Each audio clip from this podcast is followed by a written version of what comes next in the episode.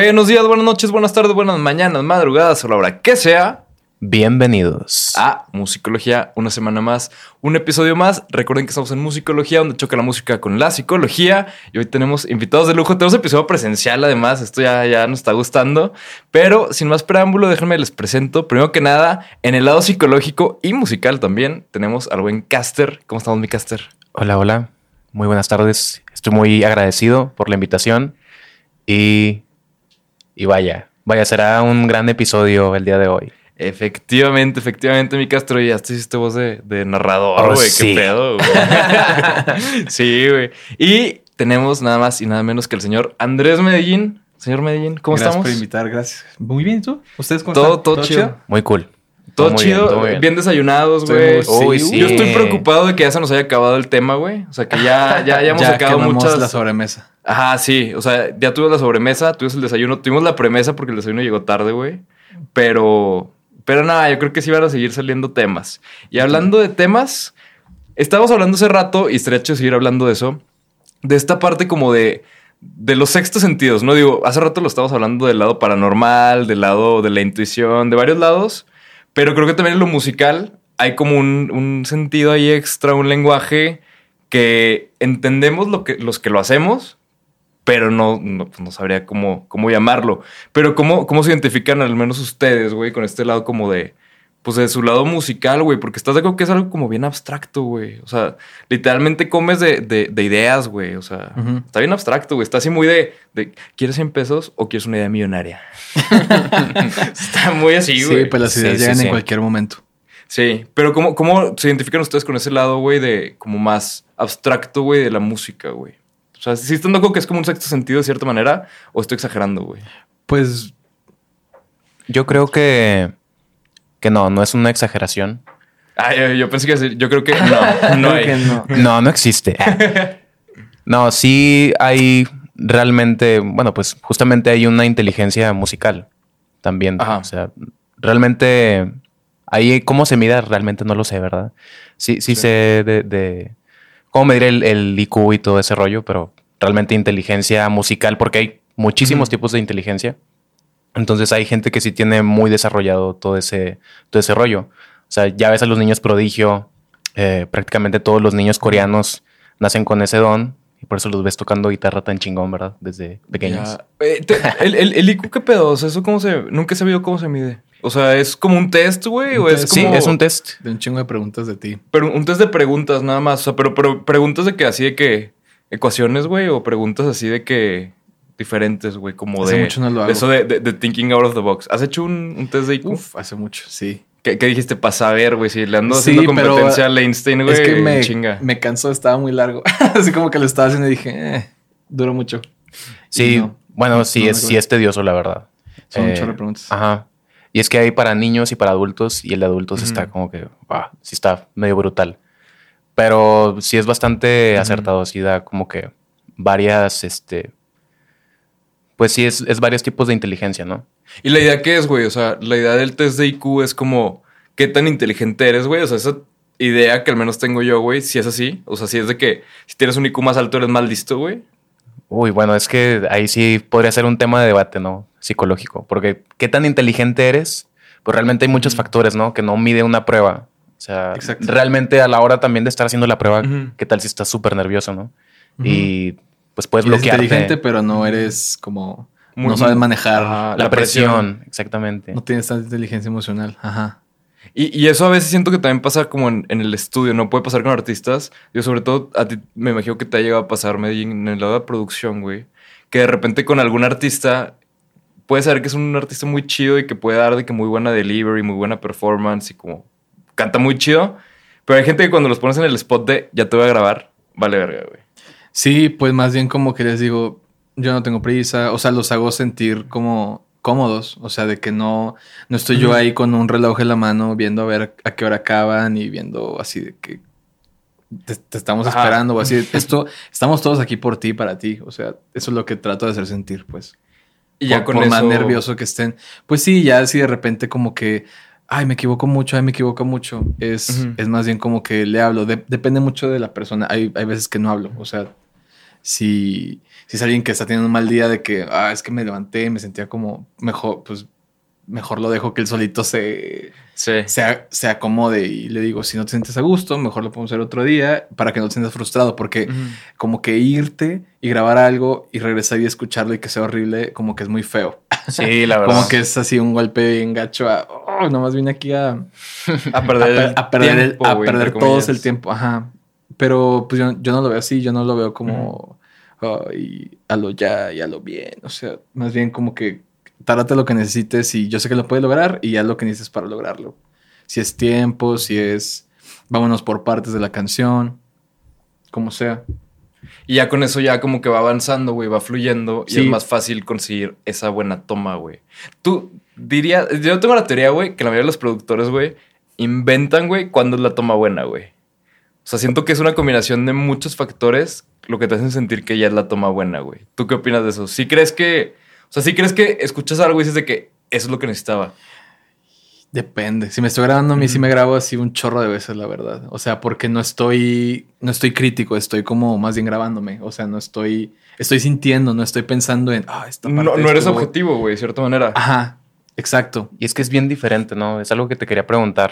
Eh, justamente cuando estás grabando un artista y cuando te estás grabando a ti mismo, o sea, el parámetro de exigencia me imagino que cambia bastante, ¿no? Sí, yo me pongo bien malito conmigo y, y- y- y con otras personas y es como, no, no pasa nada. Sí, ¿verdad? Y ya cier- ci- cierro el talkback y el de la vez de que, güey, no lo va. Yo, pues que lo haga, a ver qué pasa. O sea, Sí. sí, sobre todo el tono de voz que les, con, con el que les hablas. Si les empiezas a hablar de, oye, como que estás desafinado, o sea, evidentemente Uy. la persona se da cuenta, se pone nervioso, empieza, como que empiezan a pasar muchas cosas físicamente que, pues si yo no lo, si yo le digo una palabra que no le vaya, ya valió madre, o sea. Es que sí, sí es una, una línea muy delgada, güey, entre, entre dirigirlo, güey, y corregirlo, güey. Sí, Porque siento que si corriges a alguien en una sesión, güey, no funciona, güey. Lo tienes que como que ir empujando más así como de que, güey, a lo mejor podemos tratar esto, oye, y si lo piensas más de este lado. Y lo que me he dado cuenta, güey, que se me hace muy loco, que creo que tiene que ver con esto como el sexto sentido musical, es que la gente te entiende mejor cuando les hablas con sentimientos, güey. Como en vez de decirle que no cantes tan fuerte o de que cántalo más despacito, les puedes decir de que, oye, imagínate más bien como que se lo estás de que diciendo a alguien al oído. Y lo agarran mucho mejor el pedo, güey. sí. O Creo- fíjate en lo que estás cantando. Exactamente. O sea, Sí, siéntelo, sí, sí, siéntelo, sí. güey, porque luego se te olvida, ¿no? O sea, estás tan preocupado con, con las notas, güey, y el Suena delivery. flat, suena flat la interpretación. O sea, Exactamente. A pesar de estar afinado, como que digo, es padre que esté afinado el cantante, pero sí, Sí. prefiero que lo interprete más chido que, Exactamente. que, que otras cosas que luego ahí se pueden como ayudar un poquito. No pasa nada. Sí, sí, sí, sí. Que digo, también estamos en esta época donde la tecnología, güey, ya nos puede tirar un paro muy grande en la parte de, de la edición, ¿no? O sea, prácticamente lo que te entreguen, tienes manera de hacerlo algo aceptable. No, Sí. no, no manera de hacerlo algo de que increíble, porque ya tiene que estar increíble o tiene que estar muy bien para poder ser increíble, pero te pueden entregar una voz mal cantada, mal grabada y puedes convertirlo con tecnología en algo que aguante y que Sí. no se note. Uy, Lo, lo cual, digo, o sea, es peligroso, ¿no? pues es un arma de dos filos, güey. De cierta manera, porque tanto sirve para bien como sirve para mal. Y caemos en este debate como del, pues no típico, pero este debate que al menos yo no le encontró todavía una solución del arte, que si hay arte que tenga más mérito que otro. Porque, por ejemplo, yo, o sea, podrías decir, ¿no? O sea, hay música que está hecho con el propósito de vender, ¿no? Con el propósito de, sí. vamos a copiar esto y, vamos a- y pasa en sesiones, ¿no? Que llega alguien y te dice, yo quiero una canción que sea la combinación, no sé, del, hace dos años toda la referencia era de que quiero que suene como despacito con tal. ¿Por qué? Porque despacito fue un putazo, quiero el putazo despacito combinado con no sé qué. Y obviamente no funciona así. No. No. Y hay mucha música que se tarde, hace de esa vas manera. tarde cuando haces eso. Sí, va, va a estar de cuando es eso, pero hasta eso da corajillo, güey, que si hay gente, los que tienen la, la maquinaria de la industria de su lado, sí lo pueden hacer y no van a tener un madrazo nivel despacito, pero sí van a tener un madrazo. Mucho mayor al que pueden tener muchas otras personas que lo hacen por otras razones, por, por explorar, por conocer más del arte, todo eso, ¿no? Sí. Entonces, sí puede haber ahí una discrepancia con esa parte, pero es lo que se me hace interesante. O sea, ¿ustedes creen que hay música o hay arte que podemos argumentar objetivamente que tiene más mérito que otro? O sea, ¿puedo yo argumentar que, no sé, Kings of Convenience tiene más mérito que Maui Ricky? Justo ayer había, dije algo de Mauricio porque me salió la Ajá. canción como en siete lugares diferentes. O sea, es que, es que el tema es ese. O sea, si lo haces como por diversión, pero si te. Bueno, o sea, tocando el, el tema como de despacito, por ejemplo, ¿por qué, por qué pegó o, o por qué le gustó a la gente? ¿De qué habla? La canción no es misógina, porque la escribe una mujer también esa canción. Entonces, no dice nada como con connotación sexual negativa hacia una mujer. Eso es algo diferente. Normalmente todas, de alguna manera u otra, dicen algo. Que, que- que creo que estamos cambiando, está evolucionando eso, ¿no? O sea, siento Sí. que sí, en el género de que urbano y así, güey. Sí, las mujeres ya están también cantando de que, ah, yo también. O sea, Sí, yo o también sea- puedo ser la cabrona. Sí, sí, claro. Y además también creo que muchos de los hombres están como sí siendo más conscientes de sus letras, güey. Porque creo que en un principio, estamos hablando de 2010, 2012, es que empezó todo eso, o que empezó a despegar más, Sí. no había, hasta, hasta era raro que no se mencionara algo así. O sea, que no se dijeran Sí. cosas así. Y creo que sí ha habido como un shift en muchas áreas. Obviamente hay muchas otras donde no, pero por ejemplo yo no he escuchado último, digo, a lo mejor me falló, pero según yo J Balvin ya tiene mucho que no dice nada en sus letras así como muy cabrón, güey. Como lo que se aventaban antes, güey. Por ejemplo, si hacían Sí, unas cosas que sí. decías de que, güey, eso te lo agarran de confesión en un tribunal y vas al bote, compadre. O sea, sí hay cosas muy, muy heavy, güey. Y es que sí, como es tan pegajoso, lo escucha un niño y como que lo dice y Lo- y lo lo, a ah, normalizar, averigua ¿no? que Ya lo interioriza como parte de, de sí, ¿no? La- las mismas canciones, ¿no? Que va escuchando. Que, que eso sí pasa, ¿no? O sea, lo que escuchas lo vas normalizando y, y a lo mejor inconscientemente, güey, después lo ven normal, ¿no? O sea, sí Exacto, pasa a nivel sí. psicológico. Sí, Sí. sí, exactamente. Este, pero quería regresar un poquito a la pregunta que hiciste del mérito. A ver. Mérito sí. al arte. Es que yo, tal como mérito, da- decir de que ah, tiene mayor mérito esto por ser, no sé, de este género, de este estilo. Tal vez en producción sí, ¿no? Producción definitivamente es como un mérito a la producción de que, ok, sí se pasaron de lanza. Pero Por ser algo más técnico. por ser algo más técnico o ser algo más trabajado, bueno, en, en mi punto de vista, ¿no? Pero yo creo que el arte, pues, es algo muy, Muy subjetivo. muy subjetivo. Sí. Sí, bastante. O sea, algo súper produ- producido le puede llamar a alguien y lo puede hacer pensar muchísimas cosas, llevarlo a cierto momento de su vida, hacer la suya la canción, ¿no? Eh, algo súper producido o algo así que alguien grabó de que en, en su recámara, también lo puede de que llevar a, ese, a esas emociones, ¿no? Y- Pero es un abismo de producción entre dos, dos canciones, ¿no? Entonces yo creo que como tal mérito al arte, creo que todos tienen su mérito, ¿no? Porque a fin de cuentas el, el arte es una forma de expresar. Entonces, yo, yo no creo pero que... ¿qué, qué pasa cuando no lo haces por expresar y lo haces por, por ganar dinero, güey? Porque siento que esa línea. Es que ese es un negocio Entre de la los- música. Es el arte de ganar dinero. Ah. Sí, ¿verdad? El- y el arte de la Sí, guerra y el y el- arte de... sí, ya, es que- todo tiene su arte, güey. Sí, claro, claro. Entonces, sí, pero en cuanto a musical, cuando la intención es la de expresar, yo creo que sí, todos tenemos una voz, ¿no? Todos tenemos algo que decir. Ya Sí. los medios que tenemos para hacerlo, pues ya ahí es la diferencia, ¿no? Sí, y la manera en la que lo vas a hacer y, y la manera en la que te late hacerlo, ¿no? De cierta Exacto. manera también.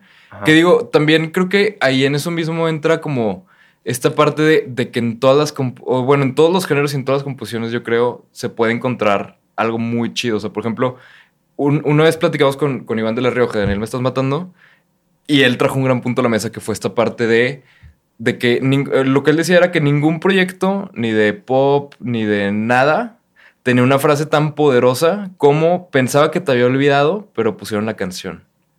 Porque lo que él decía es de que, güey, eso inmediatamente te pone en un espacio, Exacto. en un lugar, y, y te ponen, o sea, todo un surrounding diferente. Lo mismo pasa con artistas como, por ejemplo, Zetangana, creo que también hace mucho eso, ¿no? Que sí, le conecta mucho te- a muchas personas Uy, lo sí, que dice. te, te suelta una frase y ya te puso en todo un espacio con, con cinco palabras, ¿no? Sí. Que es parte de, de- de lo que pueden hacer compositores como, por ejemplo, Max Martin, ¿no? El, el que le, le ha compuesto también mucho y producido a, por ejemplo, a Britney Spears. Pues Max Martin también, Entre con, muy poquitas palabras. O sea, por ejemplo, Max Martin, hay un análisis de su música, o sea, de sus letras. Todas sus letras, el el- el güey, el inglés es su segundo idioma.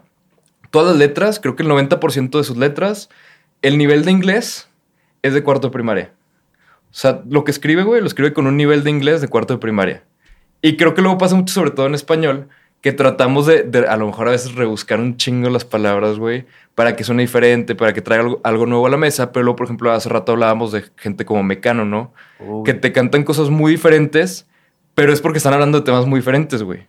¿Quién más tiene la canción de Laika? Que era lo que platicamos el otro día con María Centeno, ¿no? O sea, ¿quién, quién más tiene eh, una canción hablando de una perrita que fue al espacio? Claro. Que, güey, la neta, Claro, el otro día claro, la escuché poniendo la atención, güey. No es broma que lloré, güey. Me dio un chingo de cosas, güey. Imagínate, te mandan al espacio, güey. Y ya, güey, se quedó en el espacio la perrita, güey. O sea, está sad, güey. Y, y la canción no, no está. Bueno, o sea, yo nunca lo había pensado hasta que escuché la canción. Pero hace mucho eso. O sea, como que con composición te lleva a lugares diferentes por medio de que te está contando cosas diferentes. Y eso me dejó pensando, y no sé qué piensen ustedes, en esta parte de si a lo mejor todos estamos viendo, o la mayoría de la gente ahorita está viendo la composición con el mismo enfoque, que es, me pasó esto en mi vida, voy a hablar de esto, o sea, como algo más autobiográfico. Sí, y no puedes pensar nada más que a ti te ha pasado eso también. O sea, Sí, como que siempre va a ser igual un grupo masivo de gente, un grupo pequeño, una, una cierta cantidad de gente, pero a fin de cuentas siempre va a conectar con alguien. O sea, tiene mucho que ver con, pues, que están... que es importante ahorita para las masas, que es importante ahorita para la gente como, o sea, en general, como de estar en la fiesta y así, quieren ya salir y echar. Bloquear. y, y bloquear o quieren ir hacia adentro y escuchar otro tipo de música y música que ay, me hace sentir esto y acordarme de esta persona y, y me conecta con esto de mi infancia. O sea, como que son muchas cosas, pero pues son, son, son imágenes. O sea, cuando escuchar algo te hace ver algo. O sea, El, el, el otro día estaba escuchando a, a Tarantino, güey, que decía que, que la manera de ser lo más relatable posible era mantenerlo lo más personal posible. Que porque entre Sí. más pegado a ti lo mantuvieras, o sea, el güey decía que keep it personal. Y la gente lo, va, real, lo va a cachar. claro. O sea, la gente, o sea, si tú lo mantienes según tú muy pegado a ti, que dices de que nadie va, o sea, estoy hablando demasiado de mí, la gente va a decir de que, "Mm, sí, sí he estado ahí, güey. Se va a poner en tus zapatos, güey. Que creo que eso es bien chido, ¿no? O sea, creo que cuando alguien, y no sé cuál sea su experiencia con esto, güey, pero cuando alguien escucha su, su canción, güey, y luego la hace suya, güey. O sea, se- que, que te dice que, güey, esta canción me ayudó en esto, o esta canción me, Sí, eso es lo me más- significó algo. Lo más chido. Que y- dices, como, como algo que hice yo solo pudo después conectar de esa manera con alguien más. Pero aparte si pensamos en el hecho de que el otro está pensando en esto. La música es, hasta donde yo sé, güey, uno de los pocos artes que se puede digitalizar y no perder contenido emocional. Una pintura. Tú vas a un museo y ves una pintura, Ujú.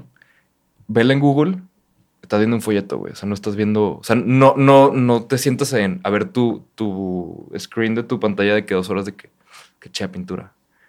Pero no, si, si haces enfrente del lienzo es si haces distinto. eso en un museo, enfrente del lienzo. Pero la música, desde que la vas grabando, ya la vas digitalizando güey, por medio de la interfaz. Sí. Entonces todo el tiempo se está convirtiendo, ese sonido, esas frecuencias se están convirtiendo en unos y ceros, que después esos unos y ceros se vuelven a acomodar en otro aparato, que es el del receptor, que lo está escuchando en Spotify, en Apple Music, donde sea, y, y lo escucha y es arte transferido digitalmente. O sea, realmente de humanos se digitalizó completamente, se volvió unos y ceros, que es una locura, güey. Sí.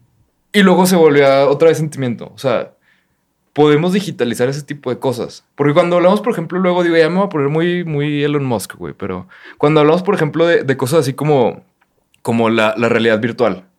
O de esta teoría de, de que algún día vamos a poder prácticamente vivir o juntarnos en un universo virtual donde todo sea por videollamada, ¿no? O sea, hay, hay una, el otro está viendo eso, güey. Hay una iniciativa de una compañía, no sé si es Facebook, pero de hecho Facebook compró eh, Oculus, que es lo de los, las madres Sí. de realidad virtual, ¿no? Y creo que estaban haciendo, no sé si era junto con Zoom, güey, que estaban haciendo como un nuevo proyecto, probablemente estoy dando los datos específicos súper mal, güey, no me crean nada, pero estaban, el punto es que una compañía tipo Zoom, o Zoom, no me acuerdo, estaban haciendo como esta parte de, vamos a hacer juntas y vamos a crear un, un sistema virtual donde básicamente ya estemos digitalizados, o sea, Wow. ahorita podríamos estar teniendo una plática digitalizada y estar todos en nuestra casa, en nuestra oficina, con las madres estas puestas.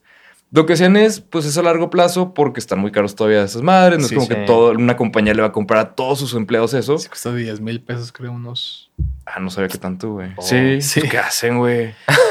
bueno, lo he, lo he escuchado de estos juegos, ¿no? Como. Ah, sí, sí, para hacer como los juegos de, de realidad virtual, Ah, Ajá. sí, sí. todo eso. Sí. Pero imagínate una junta, o sea, ya podremos estar digitalizados. Probablemente por un tiempo va a parecer que estamos adentro del Wii, güey. Pero, pero eventualmente, o sea, ya, pues ya juegas un videojuego tipo FIFA y, y, o sea, a mí me ha pasado estar jugando con mi hermano y pasa mi papá de que, ah, ¿quién está jugando? Pensando que es un partido, güey. Sí. En algún punto, obviamente, vamos a llegar a ese punto donde también vamos a poder, o sea, no podríamos distinguir si esto es una junta por, por, por Real. Zoom o una junta por un nuevo medio que no sea Zoom, que se llame algo similar. Qué trippy. O si fuera la- otra cosa. La verdad sí estaba muy loco, ¿no? Es que todo eso salió una vez, estamos aquí también en el programa, güey, platicando con, con unos amigos de México que tienen una compañía que se llama Synergy Studio, que hacen muchas cosas en realidad aumentada, hacen NFTs, toda esta parte de, de- del arte virtual, ¿no? Que pues es básicamente como la idea de la música, pero hecho arte. Lo haces virtual, lo vendes virtual, lo recibes virtual, ¿no? Algo similar. Obviamente, pues, bueno, al menos en mi opinión, cuando se trata de, de arte virtual, no sé, a mí se me hace raro todavía. O sea, como que yo no me veo comprándolo. Sí. Me veo haciéndolo para que me lo compren, pero no, no, no comprándolo, güey. Pero esta parte, platicamos con ellos de que una de las apuestas del NFT era que eventualmente iba a haber como una especie de mundo virtual donde pudiera, por ejemplo, yo invitarlos a cenar a mi casa y podría tener mi NFT en mi pared, güey. Y, y sería Oh. como, pues, tener un cuadro en mi pared. Me explico, o sea, como que realmente sí se lleva ahí. Y esta parte también, como que, o sea, todo esto nos podemos ir todavía más locos a llegar hasta el punto donde por medio de todo esto que podemos hacer o que vamos a poder hacer algún día hacia abajo, esta teoría de que qué nos dice que no estamos ya ahí, güey. Claro. ¿Han escuchado esta teoría de que, de que estamos como en una simulación de computadora? Sí, he escuchado muchas La veces. Matrix, sí. ¿no? Pues es como la, la de la Matrix, ¿no? O sea, que estamos en una simulación de computadora. Y de hecho, Neil deGrasse Tyson decía que si veas las posibilidades, era más posible que si estuviéramos en una simulación a que estuviera salido de la nada y estuviéramos en Wow. algún otro lado. Si ponías los números. ¿Qué tan cómodo me siento sintiendo eso? No sé, güey. Prefiero ignorarlo normalmente. Pero, pero si lo piensan, tiene sentido. O sea, puede ser. Me explico. O sea, si hay una posibilidad de que eso sea algo que pueda pasar o que haya pasado. Y la prueba de eso, o sea, es que nosotros podemos decir de que, güey, es que no es real, o sea, esto es real. Pero estamos de acuerdo que a veces la música suena más real o te puede transmitir más cuando la escuchas a través de una computadora que cuando la escuchas en vivo, güey. Que digo, es diferente, pero sí hay bandas que suenan mejor grabadas que en vivo. Está más chido al revés, ¿no? Como que siempre quería verlo porque ah, es que en vivo está la experiencia. Por, Yo- la, por la experiencia. Yo, yo lo que he escuchado, Sí, Pero no todos. yo, sí, No yo, yo lo que he escuchado Sí, es sí, que no cuando escuchas una banda grabada y luego la ves en vivo, es más fácil que te guste más en vivo. Pero cuando ves una banda en vivo y luego la escuchas grabada, es más fácil que, que digas, "Nah, te quede a deber. No, le hizo justicia. Exactamente. Ajá. Es que aparte, toda la energía en, en vivo o sea, es muy diferente, toda la vibra que, que uno transmite, ¿no? Es que es esto mismo que platicamos hace rato, ¿no? De los espacios. Estamos de acuerdo que los espacios, güey, como que sí guardan energía. De hecho, Oh, sí. no, no sé si han visto o leído, güey, el libro de, de David Bryan, el güey de Talking Heads. Sí. Tiene un libro que se llama The Sound of Music, si no mal recuerdo, donde literal prácticamente lo único de lo que habla es de cómo afectan los espacios al sonido. Entonces él te empieza a dar ejemplos, ¿no? Diciendo de que tal bar en no sé dónde, donde tocaban punk y todo esto. Dice, imagínate meter ahí una orquesta. Dice, no suena bien. O No. sea, sónicamente el espacio suena feo. Pero ahora mete una banda de punk en un, en un, En un venue así. ajá, en, en un venue para una sinfónica, no va a sonar bien, güey. Va a sonar demasiado abierto, va a haber demasiado river, va a haber demasiado espacio, Claro. no va, no va a pegar. Entonces, lo que él decía es, el espacio afecta lo que creas. Y no sé en su caso cómo ha sido, o sea, contigo, Medellín, por ejemplo, trabajando en el estudio de Leo, ¿qué tanto te afecta el espacio, güey? ¿Sientes que te afecta de alguna manera? Pues sí, es un. O sea, de los, los- ah, los lugares donde he trabajado, Ajá. siento que es el lugar con más energía. O sea, en muchos sentidos. Como que a veces, no sé, me bloqueo, me salgo un ratito y regreso y ya como que, no sé, recuerdo todos esos momentos donde asistiendo o, grabando o, haciendo mi música, o sea, como que ese clic que, sientes como de, ah, ya, estoy ahí. O sea, como que no, no, no lo forzas, pero, o sea, como que, venga, intentémoslo otra vez. Y si no es hoy, bueno, regreso mañana y lo vuelvo a intentar, pero sí, la energía y el espacio es definitivamente, digo, está súper lleno de él, o sea, de, de, Leo. Y ahorita que mudé mi estudio, justo siento una parte como, como era antes y de mi estudio. O sea, sí es una onda como de, como de vibras, o sea, como de, estar ahí, sentirte a gusto de que ah, estoy a gusto intentando cosas. como que cargas el espacio tu energía, ¿no? Sobre todo si es un espacio donde estás tú solo la mayoría del tiempo. Aparte cambia mucho porque, bueno, yo que he tenido la, la oportunidad de, por ejemplo, grabar aquí contigo en el estudio, este, o sea, la vibra es totalmente diferente, por ejemplo, ir a grabar con Marcelo de Cadereira. Aparte por el lugar, las energías. Aquí siento que es como que muy tu lugar. O sea, está. O sea, veo tus cosas. Por ejemplo, ahorita me decían de que venían a jugar aquí porque tienes acá de tus cachivaches, ¿no? Sí, claro, güey. Tus juguetes. Este. Y eso se me hace muy chido, que es un lugar muy personal y es como que al menos como artista sientes de que, ok, me está invitando como que a su mundo, ¿no? Y también lo de la dirección, cómo tratas, bueno, al menos cómo me has tratado a mí. No sé si a los demás les gritas o no sé. Pero a mí me trataste muy bien. Yo, dependiendo del sapo, la pedrada, güey. Entonces, eh, la dirección, la vibra, pues el mismo productor es realmente un mundo, ¿no? Y por ejemplo, con Marcelo, que es un excelente productor también, pero el lugar, si tengo que decirlo, se siente una vibra pesada porque el lugar era una clínica, para empezar. Era una clínica. Ay, güey, creo que mental. creo que era una clínica. Ajá. Entonces, yo en el. Sí, en el momento en que entré, fue como que. Ah, sientes como. Se siente, ¿no? Como que el lugar está pesado, está cargado de algo. Ajá. Y pues ya independientemente, como Marcelo es una persona tan alivianada, tan ligera, como que dices, ah, pues bueno. O sea, me agarro de esta energía, ¿no? Pero si no fuera él, yo creo que no volvería jamás a ese estudio, porque sí está, está difícil trabajar en un lugar así. Hay estudios con vibras raras, güey. Sobre todo pasa, por ejemplo, a mí me pasó eh, cuando estaba estudiando en, en, Londres, güey, una vez de la universidad nos llevaron a un estudio que estaba... Haz de cuenta que era... Abajo era una, una, como un taller, como un taller viejo. Y el estudio está en un segundo piso. Y era un estudio así que estuvo de que en el mero auge, desde los 60, 70, 80, 90, y eran los pocos estudios que se habían vivos de tantos años, ¿no? O sea, estudios donde había pasado medio mundo, donde habían grabado Rolling Stones, había grabado así un chorro de gente. Y de verdad veías el lugar y decías de que, güey, qué chido haber estado aquí en los 70 cuando al estar gente aquí era de que, güey, estamos haciendo millones aquí mientras grabamos esto. Porque de eso se trataba, o sea, eso era lo que ibas a vender. Lo que estás grabando ya era lo que ibas a vender. Hoy en día, tristemente, lo que grabas es lo que vas a usar para vender otras cosas pero no es, no es tu producto. O sea, no es tu. O sea, es tu. Es tu, tu folleto, güey. Es tu. Conóceme. Pero no vas a monetizar eso, no se monetiza como era antes, ¿no? Antes era, te vendo el disco y este es mi producto. Si me dedico a hacer pasteles, te vendo mi pastel, es mi producto. Si me dedico a hacer discos, te vendo mi disco, es mi producto. Ya no, ¿no? Pero en ese, eh, en ese estudio, haz de cuenta que está en un segundo piso. Entonces ya llego, estamos en el estudio y, le pregunto al güey al encargado del estudio, le digo, oye, el baño. Me dice, ah, ahí atrás. Entonces ya voy al baño, güey. Y ya estoy yo así tranquilamente y volteo a la ventana.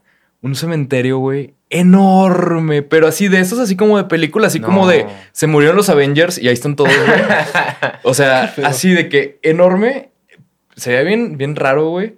Pero de alguna manera le sumaba de manera positiva la, a la vibra del estudio. ¿Ah, sí? Ajá. Oh, y de hecho, en el cuarto de control, en el cuarto de control, atrás había una puerta grande que podían abrir y literalmente quedaba como un balcón al cementerio.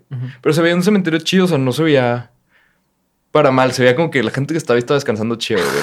Entonces le sumaba de manera positiva. felizmente. Pasaba suave, sí. Sí, sí, le, sumaba de manera positiva al lugar, contrario a lo que uno podría pensar al tener un cementerio en el patio. O sea, literalmente había un cementerio, pero estos cementerios que no alcanzas a ver dónde se termina, güey, ¿sabes? Exacto. ves el horizonte, güey, y sabes que sigue. O sea, no, no ves dónde, dónde acaba. Y es que para, para todos para todo tipo de artistas hay como un lugar, ¿no? Y no creo que se malinterprete ahorita la comparación tan fea que dicen, ¿no? injusta tal vez, de o no a otro estudio, porque no se debe comparar tampoco.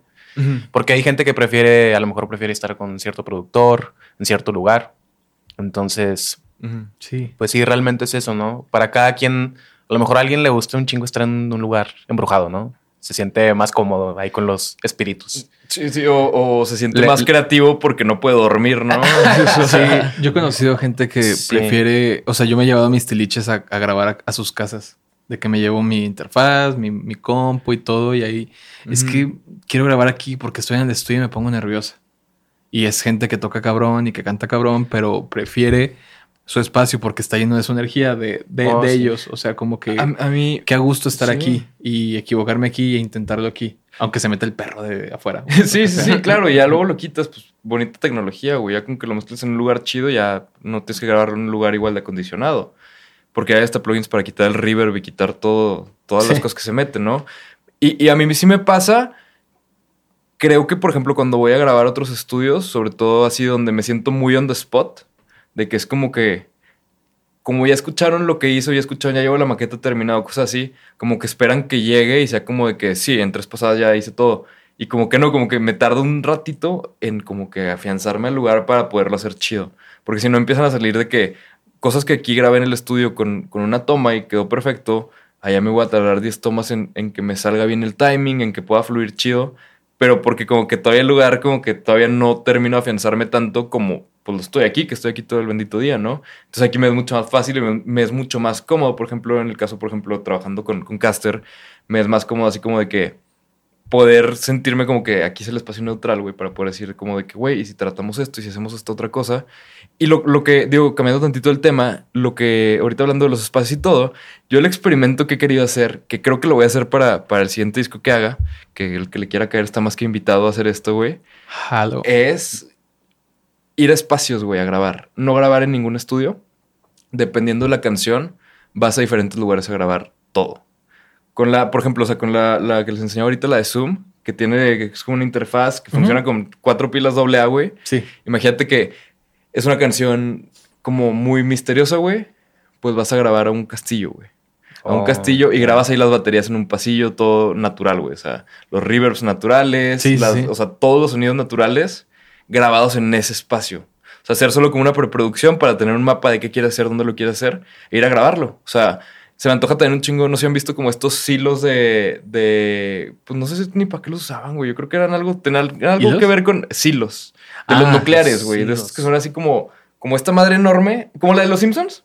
Ah, ok, ok. ¿Ubicas eso? Sí, sí, sí. Bueno, hay unos de esos que, que están este, como, no tienen nada dentro y de hecho, o sea, tienen como, el punto es que están como elevados. O sea, el punto es que puedes entrar ahí caminando sin problema, ¿no?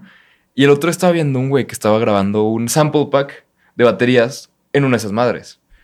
Entonces iba tocando cada tambor y se hacía un delay muy cabrón, o sea, literalmente que era pum y lo empezaba. O sea, hasta arriba, por cómo iba rebotando el sonido en esta figura, güey, como de, de vasija. Entonces imagínate grabar ahí una batería completa.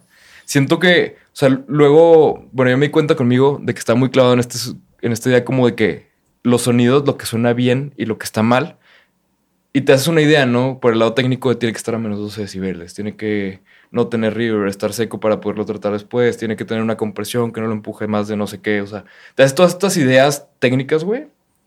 Pero a final de cuentas luego llega alguien como Massive Attack y te pone una batería súper comprimida que dice que, güey, esto suena más chido.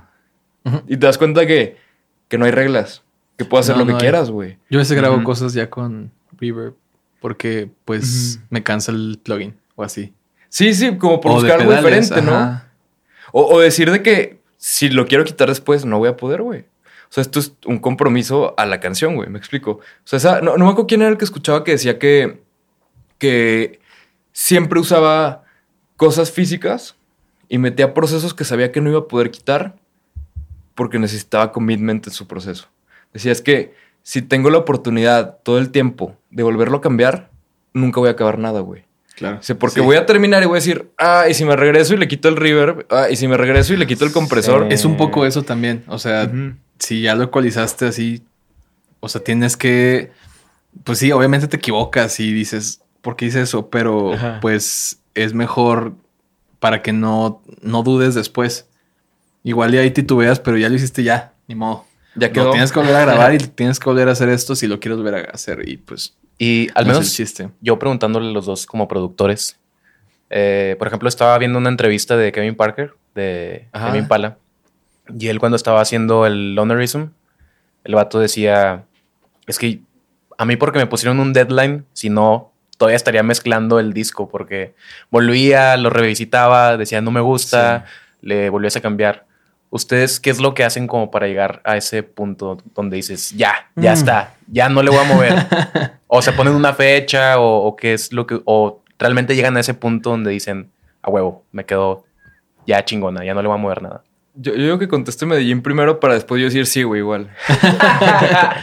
No, pues es que si hay veces, por ejemplo, eh, no sé, una grabación en vivo y son siete canciones y, y más bien es de cuándo puedes, me, me preguntan cuándo puedes tenerlo listo y yo les pregunto cuándo lo necesitas y me dicen así como, no, pues una semana. O sea, nunca lo cabrón. he hecho, pero a ver cómo le hago y las tengo que mezclar las siete una semana, pero ya estaba bien tranquilo porque estábamos bien felices con el tracking. O sea, ya fue un pedo de volúmenes, haz de cuenta. Y de, y de como que si de repente algo se metió y de mutear cosas y como que ese, es- esos tipos de detalles, pero la verdad, ahorita, ahorita, eso es ahorita. Al principio obviamente sí, no, es que creo que debí haber usado la otra guitarra, ¿no? O sea, te, te pones a pensar puras, pero dije, no, no voy a acabar nunca las canciones si, me, si estoy horas pensando que debía usar esta distor o así, más bien como que ya tengo en una memoria yo tengo una memoria musical de cómo suena esto y esto y esto. Entonces, cuando lo estoy pensando en mi cabeza, eh, digo, ok, tiene que ser este y este. Y, y a veces sí es y a veces no es. Pero ya nowadays, o sea, como que ya, ya, ya es más. Ya es más certero. Sí, ya. Ya, ya, ya Bueno, tienes como, pues- como un preset bank, ¿no? De, de esto me gusta, esto no me gusta, si quiero hacer esto, tengo esto, si quiero hacer esta otra cosa, tengo esta otra cosa. Y ya tienes como un mapa mental de si quiero llegar aquí, creo que puedo agarrar estos caminos. Y hay veces que digo, no sé qué usar, pero quiero, gra- quiero grabar una guitarra y no es muy protagónica ni nada. Entonces digo, a ver, voy a pasar entonces ahora esto por acá y acá. Y, y la voy a rampear después. No sé. O sea, como, como que ese tipo de cosas, como por ya, hazlo. Porque Sí, si ya. no, estás buscando que te llegue la idea perfecta, el arreglo perfecto y no. Y creo que nunca llega en, en sí, ¿no? Ya es como dices, tú ya tienes tú la en tu cabeza lo que quieres, pero creo que si buscáramos la perfección como tal, creo que estaríamos en un bucle infinito. Pues es ¿no? que el pro- problema es que es un... No creo que exista, güey, ¿sabes? Bueno, sí, como tal la O sea, perfección. Perfección, no creo. tan podremos decir que, decir que existe, pero estaremos inventando, tan podremos decir que no existe, que seguiremos inventando, ¿sabes? O sea, Exacto. Sí, es algo súper subjetivo. Pero hasta eso, yo en la parte de, o sea, yo co- como yo funciono, güey, creo que también, me- bueno, me imagino, no sé, güey, pero me imagino que tú trabajas más con deadlines fijas, güey, porque pues obviamente mucha gente que graba en, en el estudio y en Ártico, güey, pues es gente que necesita de que, que tiene una label y les dice que para tal fecha necesita una canción. Sí, exacto. Y creo que, por ejemplo, a mí aquí me toca más con artistas independientes como, como Caster, que es de que, de que, no, pues este, Pues antes del 2022. Sí, sí. Con, con- con que, con que quede antes de la, de- del ataque zombie, güey. Todo está chido. Exactamente. Fun, fun fact del día: Amazon, en sus términos y condiciones, puso un apartado donde decía que no se hacían responsables si su servicio fallaba, si había un, un apocalipsis zombie donde No los muertos se levantaran así. no. Y lo pusieron para probar que nadie lee los términos y condiciones, güey. O algo saben. O algo saben, una de dos, sí. Pero pusieron ese Nadie apartado. lee ese pedo. Y, y- y- y Nadie nadie. ese pedo, yo, yo, sí. yo- yo digo que fue de que un abogado, así un intern que tenían, güey, que dije que "Ay, nadie va a leer esto, me vale madre. Así como Sí, cuando. sí, sí. a- Así como cuando sabías que tu maestro no leía las tareas y a media tarea escribía así de que el maestro ni la lee. Si- siento que fue, fue eso mismo, pero alguien se dio cuenta, güey. Pero bueno, vo- volviendo al, al tema, güey, este. Tío, siento que cuando no hay una deadline, yo al menos como trato de, de, de ir, es llegar hasta el punto donde digo, o sea, por ejemplo, si, si, tengo una deadline así de que quiero terminarla o tengo que mandar la mezcla, eso ayuda mucho, ¿no? O sea, hablar con el, con, por ejemplo, yo que no, normalmente no hago las mezclas, hablar con, con el ingeniero de mezcla y decirle, güey, te la mando tal fecha. El güey, que, ah, ok. Y sabes que si no se la mandas esa fecha no pasa nada, pero es como, ya me puse yo una fecha, porque se la tengo que mandar a él, porque si no quedó mal con Sí, él. no, y también para, o sea, si tú le preguntas, y normalmente las personas con las que ahorita trabajo como que también tienen muchas cosas que hacer, entonces le digo, oye, la siguiente semana más o menos te voy a mandar esto, ¿cómo andas? No, sí, te la tengo el lunes de la que sigue, nada más para, porque luego si hay artistas como de, ¿y cuándo va a estar lista? ¿Y cuándo va a estar lista? Y es como Uy. de, "Ah". y sobre todo los artistas que no entienden el tiempo que toman las cosas, ni, ni que... Ajá, Sí, ajá, exactamente. Como que no entienden la parte técnica y ya de, Sí. de post, como quien dice. Pero sí es importante ponerte deadlines, creo, porque luego no avanzas. O sea, al menos de ponte deadlines de, bueno, esta semana voy a grabar esto y, y avanzar en esta canción. En mi caso me toca de repente sesiones en medio de donde día estoy grabando, pero también, eh, no sé, por ejemplo, grabar, grabar mi voz. Cuando grabo mi voz es un tema. O sea, porque tengo que estar bien dormido, ja, y además como... O sea, como, como bien, como que sentirme bien ese día de llegar a cantar, porque si nomás estoy ahí como haciendo tomas y me la paso bien mal. Eso para mí, o sea, si es como un disco que estoy haciendo, por ejemplo, eh, ah, por el de, el de Fer Quintero, que, Ajá, que, sí. que- que conoces, ese disco sí fue como, bueno, va a venir junio y junio ya, ya, ya debe estar acabado el tracking. Y fue como de, va, eso sí. Y, además lo- ahí, ahí es como, va a estar aquí tanto tiempo, tengo tanto tiempo para... Exacto, Cualquier si cosa no que salga ahí. mal, aquí mismo tiene que arreglarse, güey, ¿sabes? Sí, sí, sí, sobre todo si no viven ahí o de repente son personas también que tienen otras ocupaciones además de la música, es como, Exacto. no, pues e- este día y ese día te enfocas a avanzar lo más que puedas. Sí, porque, claro. Pues sí, si no, como, si, si uno mismo no se pone la presión, como quien dice, no, no, pues ahí vamos bien a gusto y salimos Sí. y y no grabamos nada ese día porque estuvimos platicando. Sí es importante como ponerte pues tus, tus tiempos, ¿no? Y a mí yo ya lo tengo un poco inculcado porque pues así ha sido en Ártico, haz de cuenta, o sea, Sí. como de bueno y oye, cuando, no, pues ahí cuando, o sea, no es como de no, esto se lo tenemos que mandar mañana no sé quién para que graben a- en otro lado no sé qué cosa.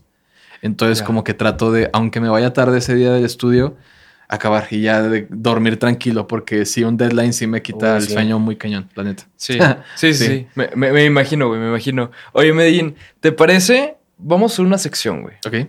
Esta sección se titula El ritmo de Thanos. ¿Por qué? Pues va Thanos acá echándole ritmo. Ok.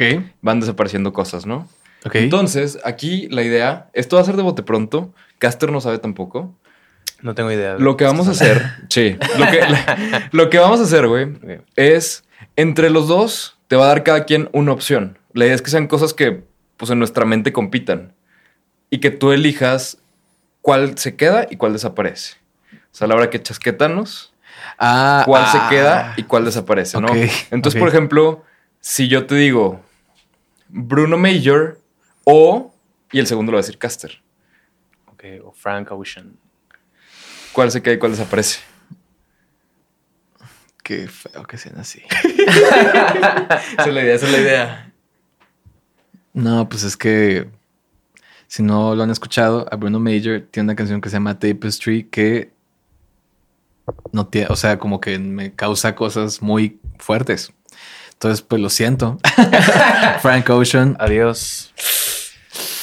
Ya, Sí, ya corta, corta, Brian, corta. Aquí se Sí. acaba esto. güey. Sí, ¿verdad? Así como- Oye, y, y sa- sale Frank Ocean así aquí atrás, ¿no? así que, de que- Machete. de que- no, de- sa- sale así como que con su chile de que no, pues ya mejor ya me voy, va. No, no se ponen y iba a ser el invitado sorpresa, iba a salir confeti, güey, Ah, así. Iba a ser su reaparición después de, de seis años fuera del ojo público. Pero pues bueno, no se agüitó Frank. Chales. Y Bruno no pudo venir. Pero no está muerto, ¿no? Nomás como que deja de existir en este plano. Es que hay, hay una teoría que dice que Frank Ocean es más raro de ver que, que Pie Grande, güey. Órale. Este, dicen que, que Frank Ocean vive arriba de una montaña, güey, y baja cada seis años, deja un disco en una canasta a que lo cuiden los lobos y se vuelve a subir a su, a, a- a hacer su, otro a su disco. montaña a hacer otro disco. Otros seis años. Hay, hay ingenieros, un chingo de ingenieros, güey, que han hablado de sus experiencias trabajando con Frank Ocean y dice que, güey, es que yo he escuchado la mejor música que he escuchado en mi vida, la he escuchado de él y son cosas que no salen y no han salido y no van a salir nunca porque sé que no las va a sacar. Dice, o sea, graba, graba, hace música, música y ingenieros que dicen de que de verdad es de lo mejor que he escuchado en mi vida, nunca va a salir. Y de hecho Frank Ocean, después leí una entrevista de él, porque aparte es de estos güeyes que nada más dan entrevistas escritas. Entonces, este estaba... Elegante. es Una, eh, una hueva, en mi opinión, pero tienes que leer sus entrevistas, no las puedes ver. Entonces, está leyendo una entrevista de él donde decía que, de hecho, mientras hacía el disco de Blonde, todo, a todos lados, güey, llevaba sus discos duros con él, con todo su disco. Todo su material, no había backups, no había nada. Todo lo que tenía el disco lo llevaba con él en su mochila. Decía, porque si me muero, si me pasa algo, no quiero que hagan de que discos. O sea, que anden sacando de que discos de que post-mortem Ah. míos. Entonces, de que volaba y se llevaba sus discos, así de que si se cae el avión, se hunden conmigo estas madres. Entonces, fuerte. siento que cuando se muera, güey, no, no vamos a poder escuchar todo lo que nunca quiso sacar, güey. A menos de que haya un ingeniero que nos esté viendo que trabaje con Frank Ocean que diga que, güey, lo voy a ir guardando Ah, muy bien. Sí, sí, sí. y lo Eso filtramos. Esa es una opción. Pero, va, esa fue la primera del ritmo de Thanos, güey. Ok. La segunda sería gorditas o... Tacos. Estás batallando hoy, ¿verdad? Pues- Están muy duras las, Sí, sí, está, está rudo. las güey. desapariciones. No, tacos. Tacos, o sea, que se queden los tacos, pues. Ah, ok. Sí, sí, sí. Tacos. Kings of Convenience o... O mecano. Güey, ando muy rudo, Sí, no. Estamos compitiendo, ¿eh? Sí, Una- sí, sí. Es una competencia. Es una competencia a ver cuál te duele más. No, no, ¿Nos puedes guiar por tu proceso mental de, de qué, qué- Yo- qué yo es lo que estás pensando? Yo estoy sudando, eh. Yo estoy sudando. Estoy pensando en, En mi cabeza lo sí- que he sentido sí. con las canciones de Mecano y lo que he sentido con las canciones de Kings. Y. Kings, la primera vez que la escuché, sí fue. O sea, es que son dos sensaciones muy diferentes. O sea, escuchar Hijo de la Luna y Cruz de Navajas. Y, Sí. O sea, jamás va a sonar eso en un Kings of Convenience, ¿no? Y Kings of, of Convenience como que tienen las canciones medio parecidonas. Yo el otro día platicaba con un amigo que como que esta última canción que sacaron que fue un single como que es el mashup de sus canciones más chidas y como que la arreglito de guitarra es igual, la melodía medio se parece, Sí. el BPM se parece, o sea, Pero lo chido es que ellos dicen de que todo se parece. O sea, ellos están orgullosos que se parezca. Sí, sí, no, hay, hay, hay gente que sí le gusta que todo tenga Sí, como ¿verdad? cierta homogeneidad. Sí. Pues me quedo con Mecano, yo creo. Muy bien. Buena elección, buena elección. Yo, yo creo que hubiera hecho lo mismo. Sí, sí, no. Uf, Sí. Andas picúo. En- en mi mente sí yo, están yo- yo dije Kings of eh. Convenience, eh. Mira, Caster fue el que dijo Mecano, güey. El rudo no fui yo, güey. Pero, Ay, ay, ay, ay. siguiente. Redes sociales o... Ah, Ya se te iluminaron los ojos, güey. Están ocurriendo muchas cosas. Sí, no, pero pensé cosas que nada que ver con radio. Redes sociales o... John Mayer. Oh, No, John Mayer. Sí, güey. y no manches, que No, se pues acabe. se quede John Mayer, por favor. Sí. Sí. No, re- redes sociales o qué, güey. ¿Ya escucharon su nuevo disco? No, no con la suficiente atención para poderte decir Sí, qué yo- opino, yo sí güey. ya lo escuché y lo disfruté bastante, pero no se me hace como lo mejor que ha hecho. No. Siento que fue, fue un experimento más sonoro, o sea, se clavó más en el lado de la producción, que tiene sentido porque se empezó a clavar en la producción cuando se compró Ajá. el, el MPC, el de como el, el- la madrecita chiquita, güey, Sí, ¿no? sí. Grandote. Y empezó a producir, güey. Y así sa- sacó tipo de la de New Light, y empezó a trabajar más con productores tipo de hip hop y ese estilo. Entonces siento que este es el primer disco de John Mayer, al, al menos en lo que yo conozco desde mi lado de fan, que, que se clavó más en el lado de la producción y trató de hacer cosas con el concepto de lo sonoro más allá que con la letra. Siento que la letra fue como un, tengo la canción o tengo lo que quiero hacer, déjame meto letra. Pero no fue como que la letra, el, el, el asta de la bandera, me explico. O sea, siento que fue más por el lado de la producción y siento que eso se escucha como, por ejemplo, las canciones de, en general de ese disco van mucho más como que con, con esta 80s vibe y lo representa mucho más en los videos. Entonces, o sea, no, no, no es de la letra, güey, no se trata de la letra, se trata de la canción, de la música. Que se me hace chido y se me, hace que, se me hace que lo hizo muy chido. Pero a mí lo que me destroza de John Mayer es cuando te suelta esas frases matadoras, así que dices de que, güey, ¿por qué? Sí, sí, dice cosas que te pegan. Sí. Ya sé, redes sociales o plataformas de streaming de música. Ah, que las redes sociales vayan. Sí, ah, pues nos quitamos un peso de encima, güey. Sí, es sí, horrible. Yo, yo he platicado con gente con Andrea Costa que también la. la Ah, sí, claro, sí. pues, que- de, de hecho, con, con Andrea, Andrea se aventó las, la- las backings de, de mis ¿Ah, de, sí? de- de mi disco, güey, de la segunda mitad, güey. Crack. Sí, güey, es Crack impresionante en el estudio. Eh, te hacen sentir, o sea, como que qué gacho abrir esa madre y de repente como que la cierras y te queda una sensación rara de que a mí que me interesa ver la vida de este, esta persona que ni siquiera le hablo. Pero Y no- cuando y no lo tienes por- que hacer por trabajo, güey, está todo más culero, güey. Porque estás de acuerdo que como artista, digo, o sea, es que tú estás en este punto medio donde sí, eres artista, güey, pero también tienes tu trabajo dentro de la industria musical que no tiene que ver con tu carrera de artista. Que Ajá. siento que es un lugar muy cómodo para estar, muy chido. Porque tiene los dos lados, ¿no? O sea, como que ahora sí que eres la Hannah Montana de este business, ¿no? O sea, best, best of both worlds, güey. Qué chido. Pues no, no debe pensar así. Pe- Hannah Montana. No, no había pensado así, pero me voy a comprar una peluca. Muy bien. Este, mm, creo que las redes sociales sí son muy... Te quitan un chorro de tiempo. Y Te estás, espacio mental, güey. y estás Sí. pensando, este, ay, quisiera irme de viaje acá o quisiera hacer esto en lugar de, o sea, como que vivir lo que estás viviendo y estás como, pues este pedo que tenemos los humanos, que siempre queremos más y que nunca estamos totalmente felices con lo que tenemos. Este, yo creo que, pues sí, definitivamente las redes sociales se deben. Es que está muy feo ya. No que se vayan, pues, pero pues que si tengo a, a escoger entre las dos, streaming, Sí. qué padre. O sea, ya tienes. O sea, Toda la no música sé. del mundo en tu mano. Toda la música del mundo. Sí, aparte creo que las redes sociales ya se convirtieron en una fuente de validación para las personas. De cuánto llego a los demás, cuántos likes obtengo. Eh, eh, Eso, O sea- es- eso está bien, bien duro, güey. Esa parte de, de como artista que sí te miden un chingo por tus redes sociales. O sea, por ejemplo, el- Sí, sí, sí. una vez también aquí en el podcast, güey, nos tocó platicar con Morenito de Fuego. Y Morenito nos decía que, güey, estoy en agüitado porque en mis redes sociales, o sea, ya es algo que me está afectando. Dice, o sea, ya es algo que tengo que hacer porque me han llegado a cancelar eventos de, de que me marca mi manager y me dice que Moreno se nos canceló este evento, dicen que andan muy jodidos tus números en redes sociales. Ay, no mames. O sea, a ese nivel, me explico. O sea, ya no es nada más como un plus. Porque en un principio fue como un si quieres, MySpace. Y luego, después fue como un plus, ¿no? O sea, como que, ah, te va bien en redes, chido, güey, un plus. Y fue, fue evolucionando hasta que ahorita ya es el deal breaker, güey. O sea, puede llegar a ser el deal breaker. ¿me Pues sí, es que explico? des- digo, hay gente que seguramente consigue seguidores de otra manera, pero. Pero aprovechando, este, por mientras sigan a Pablo Schmal. a- Sí, sí, Andrés Medellín, güey, a Caster, güey, de pasada. favor, ya no- escucharon no que es un deal a- breaker, ¿no? Sí. no nos vayan a cancelar No, un no, no, evento. no vaya a ser, no vaya a ser, No vaya a ser. A. Pues es, es complicado, la neta. Eh, sobre todo si a nivel personal y internamente te lo cargas mucho de que, ah, sí, no tengo tantos seguidores. O...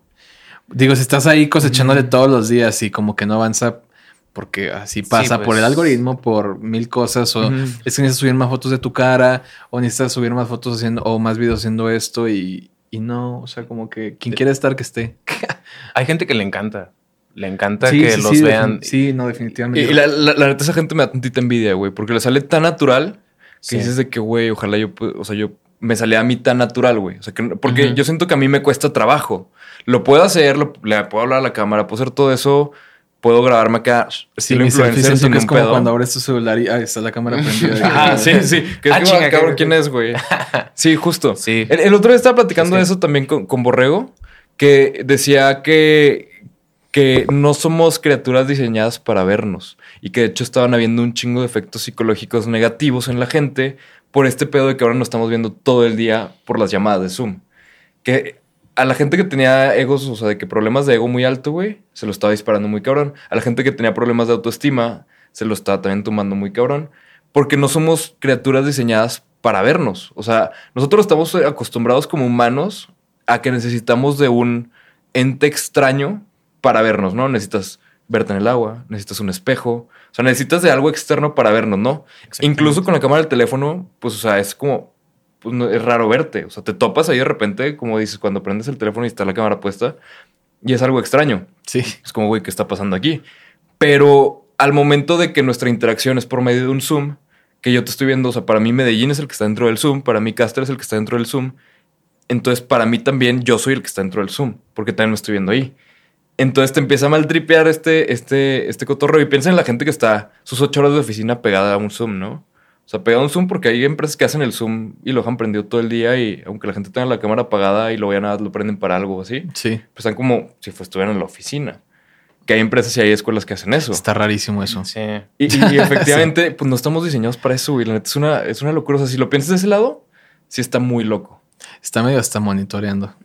Está, está muy, muy Big Brother, ¿no? O sea, Sí. Big Brother de- del libro, de- o sea, no, no Big Brother de la de reality, güey. 1984, Sí, ándale. 1984, sí. sí, sí, por- porque dije Big Brother y empecé a pensar luego, luego en, en, en toda la raza este, de los artistas y mexicanos que, se, que estaban en esa madre. Sí. Fun fact del día, cuando fue, cuando fue una final de Big Brother, yo estaba con mi abuelita y con un primo en Parras, güey, como en, de viaje. Y mi abuelita nos hizo apostar, creo que como 50 pesos cada quien, a uno en la... De que De los que iban a sacar. de los que iban a sacar, a ver quién ganaba. Y ganó mi primo y me quitó mis 50 pesos y se llevó los 50 de mi abuelita también, güey. Y no tuvo piedad. O sea, Yo no dijimos, entendí "Ay, ese pues tú pagas la cuenta de que no, es mío. Yo no entendía ese programa, pero es que qué chistoso como se hacían a la gente como sentir de que no, lo sacaron a su casa. O sea, Ajá, ahora se va a ir a su chido, casa, pues sí, le cae ¿no? a su casa o Pero mira, desde ahí, güey, Le caga nos que no encantaba viendo. estar viendo la vida de los demás. Porque estamos hablando de eso en las redes sociales. Si lo piensas, ahí eran redes sociales al extremo antes de que hubiera redes sociales en sí, güey. claro. O sea, porque era, o sea, los podías ver, yo me acuerdo por Sky, patrocínenos, no sé por qué, pero patrocínenos. este, no tenemos nada que ver, pero patrocínenos. En. Sky los podías ver de que literalmente las 24 Las horas 24 había canales, güey, para verlos. O sea, y pues ahí bañándose prender- o güey, whatever sí, shit. sí, sí, o sea, que o- estuvieran o- o haciendo. whatever goes down, Sí, güey. Sí, sí. ¿no? Y te imaginas el efecto psicológico que tuvo en estas personas. De que El hacían ser- cosas y ya era como The Truman observados. Show, ¿no? Lo que Sí, estábamos sí, sí, platicando sí, hace sí, rato. O sea, literalmente el Truman Show, pero a propósito. Yo creo que sal- salieran, o sea, se acabó el programa y yo creo que se sentían todavía de que Sí, observados. sí, ¿no? sí Todo crees que, les haya dado, ¿cómo es que se llamaba eso, Caster? ¿El Era síndrome el- del Truman Show o el qué, no, no sé si es trastorno, el trastorno o el síndrome, sí, de Truman Show. De gente Es que... Gente que se Ajá. siente observada las 24 horas, que piensan que su vida es como un reality show. Y, y fue a partir, o sea, ¿eso salió a partir de la película o ya había ese pedo antes? A partir de la película hubo gente que la vio Ajá. y tuvo tanto impacto en ellos que dijeron de que, oye, ¿qué tal si me está pasando lo mismo, no? Si esto es una, una simulación, un set. Creo, creo que a todos nos pasó eso en algún punto, ¿no? O sea, a la hora de verlo, siento que, que si todos tuvimos al menos un segundo donde dijimos de que... Ah, de que- y de que si qué no es tan if, falso... Sí, güey. Sí, un what if. Efectivamente. Pues oigan, para terminar, vamos a acabar última dinámica. ¿Qué les parece si dicen una canción de ustedes y una canción de cualquier otro artista que les, con la que estén muy clavados en este momento? O sea, al- algo que les, les ande latiendo. Para la recomendación, una de ustedes y una de, de algún otro artista. Ok, Y sus redes. ok, muy bien. Maestro, Caster. Bueno, una mía, ¿verdad? Eh, la de Abril. Abril. Abril. Eh, creo que es mi canción favorita que, ¿De, de las tuyas? de las mías. Sí, porque habla mucho de mi mamá. Mi mamá nació en abril y habla mucho como de que de las necesidades afectivas, ¿no? Que tengo. Puesto en una manera muy simplona, la verdad. Pero. Pero eso es más difícil, güey, el poderlo sí, digerir y simplificar ese Decirlo nivel, como que muy fácil, ¿no? Y creo que ahí escribí algo muy real. Eh, creo que es lo que más me gusta que he escrito jamás en una canción. Ujú. Y es, pensé que yo era el bueno, ya sé que no es cierto, ahora sé que voy a caer. Creo que es lo que, Ujú. lo más impactante que yo he escrito y me llegó así de la nada. Y es como que a veces te sientes tú el bueno de la película, ¿no? Y la verdad es que realmente no, o sea, puede ser el malo de la vida de otra persona Ajá. o indiferente, ¿no? Y bueno, pues ya, abril, abril.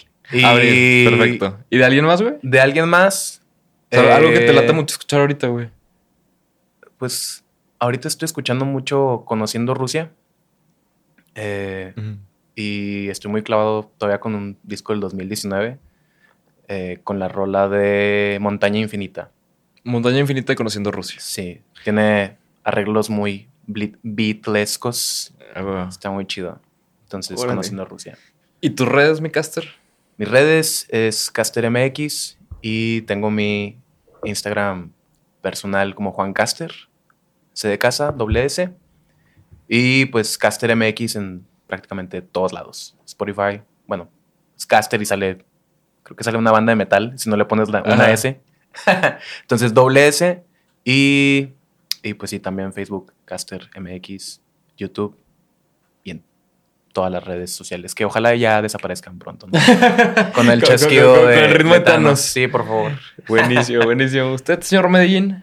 Pues casi no uso más que Instagram, pero igual me pueden encontrar en todos lados como Andrés Medellín. En Instagram Andrés Medellín, en Facebook Andrés Medellín. Em, ¿Y tus recomendaciones? mi recomendación, ahorita solamente hay una canción arriba. Ya tengo muchas canciones así a punto de que ya nomás salgan. Que, que, que ya están así desbordando el disco duro, ¿no? Sí, sí, sí, la verdad. Una colaboración muy linda con una amiga que se llama Carla Kovach. Este, la canción como, de hecho, esta canción que sigue es como continuación a Día sin ella. Es- escuché en Día sin ella, este, en Spotify, en todos lados, así, así. En, Este, en to- en su plataforma de en su preferencia. plataforma de preferencia. Efectivamente. Esa no la desaparecimos. Eh, eh, esa, ahí Esa- está. ahí está esa sí, ni siquiera entró, ni siquiera entró a la No, ecuación del no, ritmo de no, Thanos. no fue el debate tampoco. Sí. Muy bien. Excelente. Pues es como el cierre a este dramón que me vengo manejando, llamado Día sin ella. Este, Buenísimo. y canciones que ahorita está muy clavado. Oh, y con ese disco de John Mayer hay una rola que se llama Why You Not Love Me. O sea, sí se llama qué como... buena canción. Y la, la armonía es brutal. O sea, como que a veces nada más escucho canciones porque me gusta la música y luego me llega el mensaje y digo, "Oh, es, es el doble fuerte, Mm. ¿no? O sea, qué padre esas personas que pueden conectar como un acorde con, con la emoción y todo. O sea, Sí. lo que pasa, ¿no? De- después de tanto tiempo de hacerlo. Em, esa canción, estoy escuchando mucho Forgive You de Leon Bridges, de un discazo que se llama uh, Bad Thing, o no me acuerdo. cu- Entonces, es donde venía Bad Bad News y. Ah, ya, ya. Sí, sí. sí se Salió llama, hace se llama Bad, Bad Bad News, ¿no? ¿No se llama Bad, Bad- Bad News el disco? No les Que es como esta portada así como medio naranjosa, con amarillón, que sale... Con como amarillo, sí. exacto, exacto. Sí, claro. Este, y Bahamas, Less Than Love, está bien padre la letra, la música, el güey lo dice bien honesto. Él. Me gusta mucho él porque es bien honesto, o sea, como que no se preocupa en encontrar la palabra rebuscada y que sea como, ah, decirlo así, se llama ah, Good Thing, el disco de Leon. Ah. Good Thing. Todo ese disco está bien chido, pero esta rola que... O sea, como que simplemente con la, con la, bueno, no sé si aquí puedo escucharlo porque no tengo internet, pero bueno.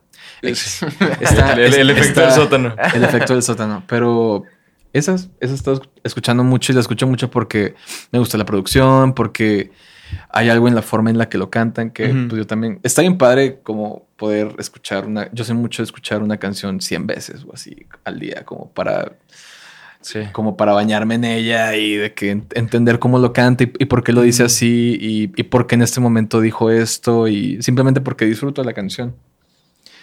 Y esas yo creo que serían unas buenas recomendaciones. Escúchalas, están chidas. Muy bien. Buenísimo. Y pues a mí me encuentran en todos lados como Pablo Schmal. Schmal se escribe SSH. Mal. Seguro Brian me está haciendo favor de ponerlo en la pantalla para que no Pablo batallen. Pero Sí. pero sí, y síganos acá también en Musicología. si es que no lo hacen, esperamos que sí. Échenle su like, su suscribir, que todo ese tipo de cosas, la verdad es que ayudan un chorro. El algoritmo es muy agradecido con los, con los likes y con los Y está bien padre, sí, tienes un sí. chorro de entrevistas bien padres Ah, con güey. gente bien chida. Tú eres bien chido, los dos son bien Gracias, chidos. gracias, gracias. gracias. Y- Igualmente. Y la neta, Claro este, pues qué padre que tengas este espacio, la, la verdad. Ah, Mucho se, se aprende. Yo creo que una persona, o sea, me, me pienso a mis 18 y hay gran contenido en ese canal de YouTube. Véanlo, véanlo. Muchísimas gracias, güey. Pues ya está, ya está. Ahí, ahí, ahí Hermanos. está este. La, la, la- on that note, nos, nos despedimos. Échenle, échenle su follow acá, todos estos muchachones. La verdad es que aquí, quality approved. Y, y nada, nos vemos la próxima semana con un episodio nuevo. Bye.